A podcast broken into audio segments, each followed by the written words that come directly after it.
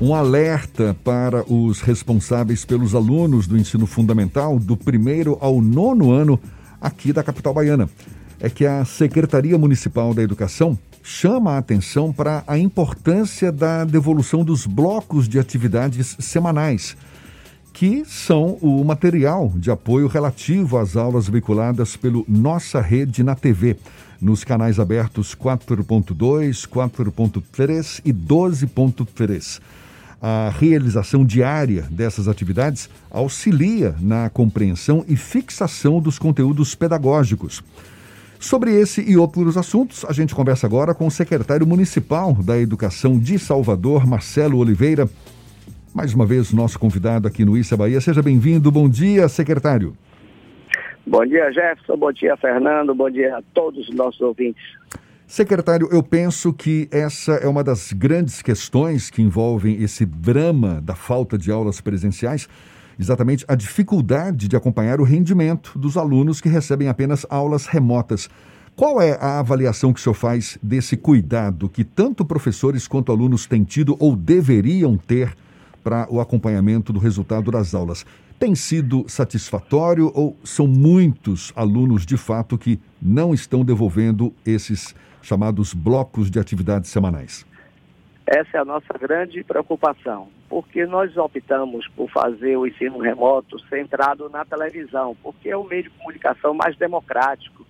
É, cerca de 35% dos alunos da rede municipal, exatamente aqueles das famílias mais humildes, eles não têm um dispositivo, um tablet, um celular, um computador para acessar a internet e ter o ensino online como está acontecendo nas redes, nas escolas particulares, nas escolas privadas.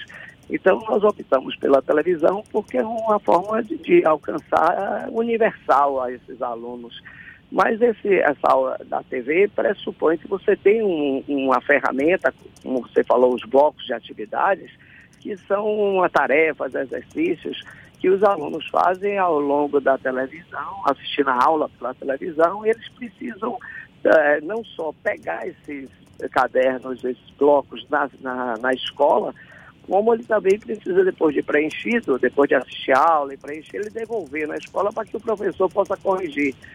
E aí, nesse momento, a gente precisa da, da, da participação da família fazendo essa tarefa de buscar e levar na escola semanalmente para que a gente possa fazer chegar até o professor é uma operação que necessita desse apoio da família, é imprescindível. Se a família já era importante, eh, já é importante no ensino eh, normal, presencial, agora com o ensino à distância, ela adquire uma relevância ainda maior.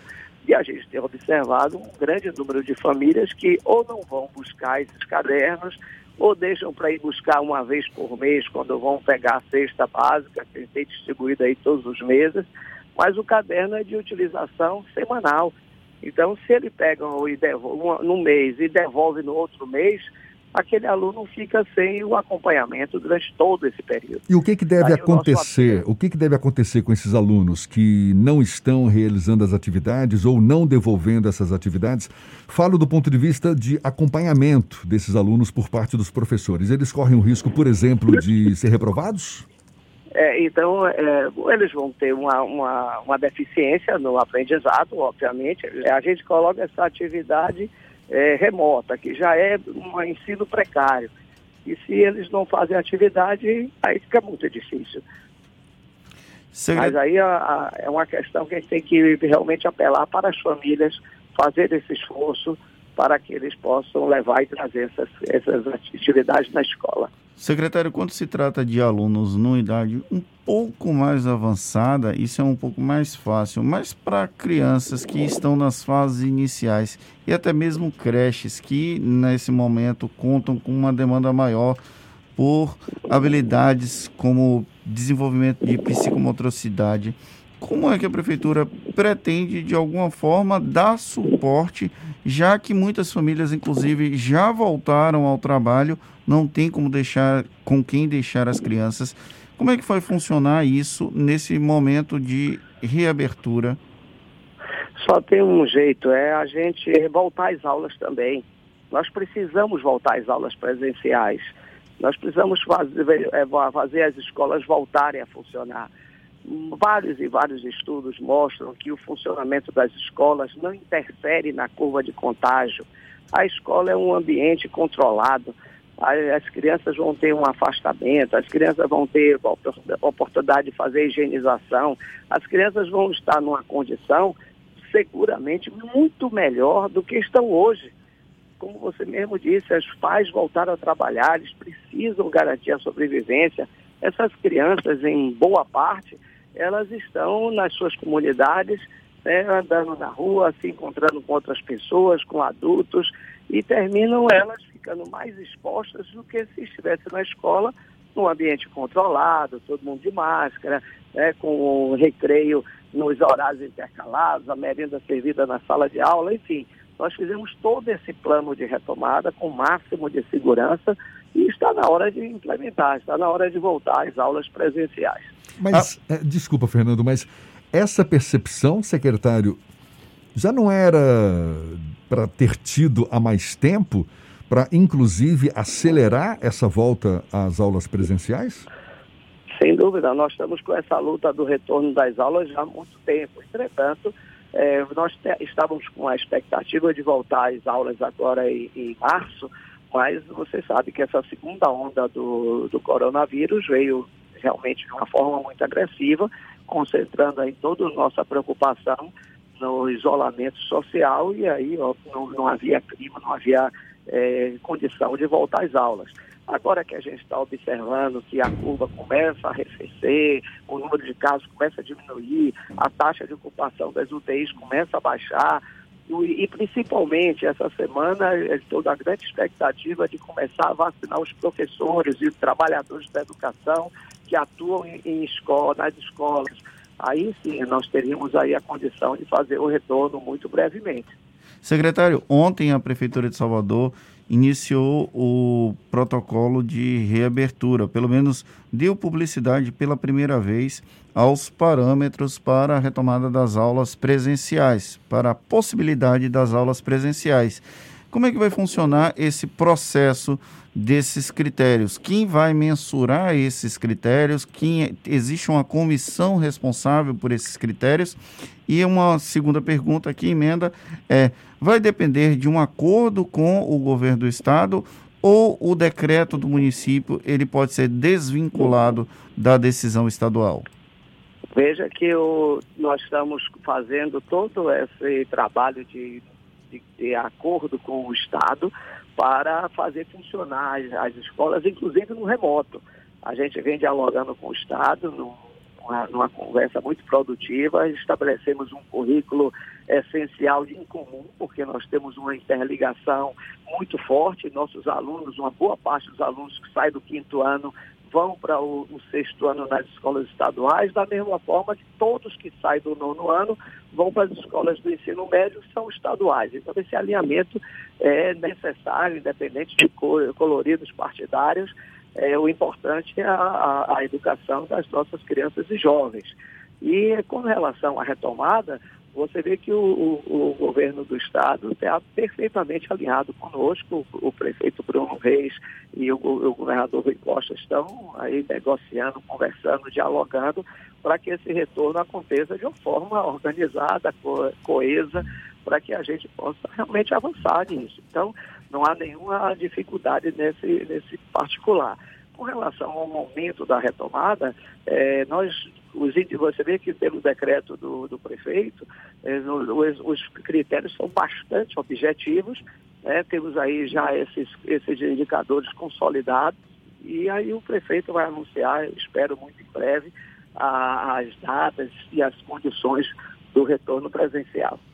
O senhor acredita que isso vai ser possível ainda no mês de abril ou a partir do mês de maio?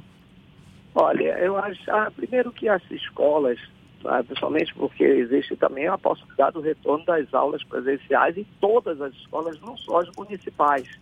Então, eu acredito que vai, vai haver também a necessidade das matrículas, ah, uma, nós vamos precisar treinar os nossos funcionários e professores nesse novo, nesse novo, nesse novo formato híbrido.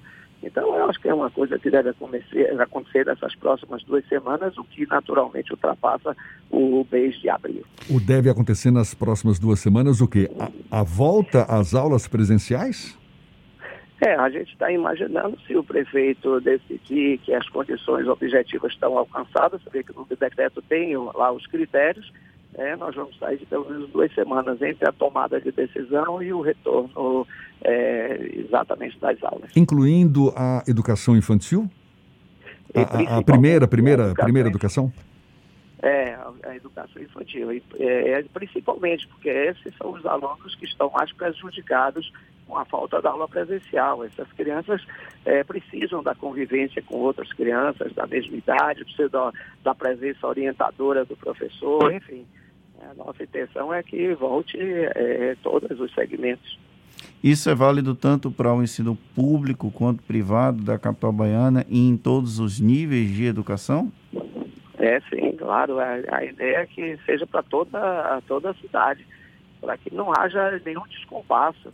Porque se você volta ao privado e não volta ao público, a defasagem entre esses dois ambientes, entre essas duas classes, digamos, sociais, aquelas das crianças mais humildes que recorrem, é, em sua maioria recorrem à rede pública, e aquelas de famílias mais abastadas que estão em escolas particulares, elas têm que voltar juntas, as oportunidades têm que ser iguais para todos. Essa volta, esperada volta das aulas presenciais, ela está condicionada à vacinação dos professores, dos profissionais da educação, secretário? Olha, a, a, vacinação dos professores é mais um elemento, é mais um ponto de atenção, mas o que nós estamos vendo é a vacinação da população. Você vê que Salvador é uma cidade que mais tem vacinado. Quanto mais você vacina, e, e acertadamente a vacinação inicia pelos idosos, que são exatamente aqueles que mais recorrem à rede hospitalar, e tem os casos mais severos, mais graves, então esses já estão todos imunizados, todos acima de 60 anos. Vamos agora começar os, os, profissionais da educação acima de 55. Na sequência, vamos baixar essa faixa etária. Enfim, eu acho que com a vacinação a gente vai conseguir tirar uma parte desse temor é, do, do, retorno às aulas. Mas veja, nós já voltamos praticamente todas as atividades econômicas. Né? A educação é, é, uma preocupação nossa, porque envolve crianças, envolve um contingente grande de trabalhadores, tudo isso faz parte das nossas preocupações. Nós temos, do outro lado, as crianças, como nós acabamos de, de conversar aqui, vocês tenham, tenham certeza de ter essa consciência de que esse ensino remoto em crianças muito pequenas não dá um resultado muito é, favorável. Então, a gente realmente. Além do que, essas crianças, está comprovado que a possibilidade delas de contraírem a doença é muito baixa, tanto que elas não vão ser vacinadas, e a, a possibilidade delas de transmitirem também é pequena. Então, sempre havia aquele temor de, ah, volta às aulas, a criança pequena não pega a doença, mas transmite para o vovô ou para a vovó que está em casa. Mas eles estão vacinados. Agora, é uma situação completamente diferente que estamos vivendo. Eu acho que reúne todas as condições objetivas desse retorno seguro das aulas para a população, de um modo geral. Secretário, o senhor apresentou os argumentos. A gente está falando com o secretário municipal de Educação, Marcelo Oliveira, ele que é o responsável por esse processo de discussão sobre a retomada das aulas. É, Salvador ontem publicou os parâmetros para a retomada das aulas presenciais. O senhor já falou sobre a importância dessa retomada. Eu queria só entender o porquê houve tanta demora, tanto do município até do estado, para publicizar esses parâmetros. Veja, nós tivemos várias oportunidades de, de pensar nessa retomada das aulas seja, lá em outubro, quando houve o arrefecimento, assim, da, a primeira onda praticamente tinha passado, embora em nenhum momento nós ficamos livres dessa doença. Chegamos, inclusive, a dar férias coletivas a todos os profissionais da educação que atuam nas escolas durante o mês de novembro, na expectativa de voltar em dezembro. E aí a curva de contaminação sobe, né, de uma forma inesperada no início de dezembro.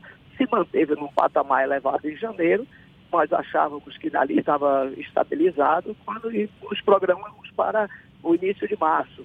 Quando chega no, no, final de tanto que no dia 22 de fevereiro a gente voltou às aulas remotas na expectativa de logo em seguida voltar ao presencial. Aí houve esse avanço da doença com essa cepa muito agressiva do vírus e nós temos um passo atrás. Porque há de se ter muita responsabilidade quando se trata de saúde pública. Então a gente vinha dialogando o tempo inteiro, com, tanto com o governo do Estado, com os órgãos de saúde, a Secretaria de Educação, enfim. É, então foi, foi feito tudo com muito cuidado, com muita cautela, né, com muita responsabilidade. Então eu acho que agora temos, estamos aí com condições de, de voltar às aulas. Mas observe, no decreto do prefeito também tem a, a previsão da reversão desse processo em determinadas condições, estão lá explícitas no decreto, a gente pode voltar um passo atrás e interromper de novo as aulas presenciais. Deus queira que isso não aconteça na nossa cidade e que a gente possa avançar, até por conta do, do avanço também da campanha de imunização, que vai ter um efeito óbvio sobre essa curva de contaminação, ocupação de UTI, etc. Tá certo. Secretário Municipal da Educação de Salvador, Marcelo Oliveira, muito obrigado pelos seus esclarecimentos. Boa sorte nessa empreitada que todos nós estamos enfrentando. Muito obrigado mais uma vez. Tenha um bom dia e até uma próxima, então, secretário. Muito obrigado, bom dia para vocês, um bom dia para todos os nossos, nossos ouvintes e fico aqui à disposição de vocês para novos esclarecimentos e conversar mais sobre esse tema tão importante, né, tão vibrante que é a educação pública na nossa cidade. Obrigado, bom dia a todos.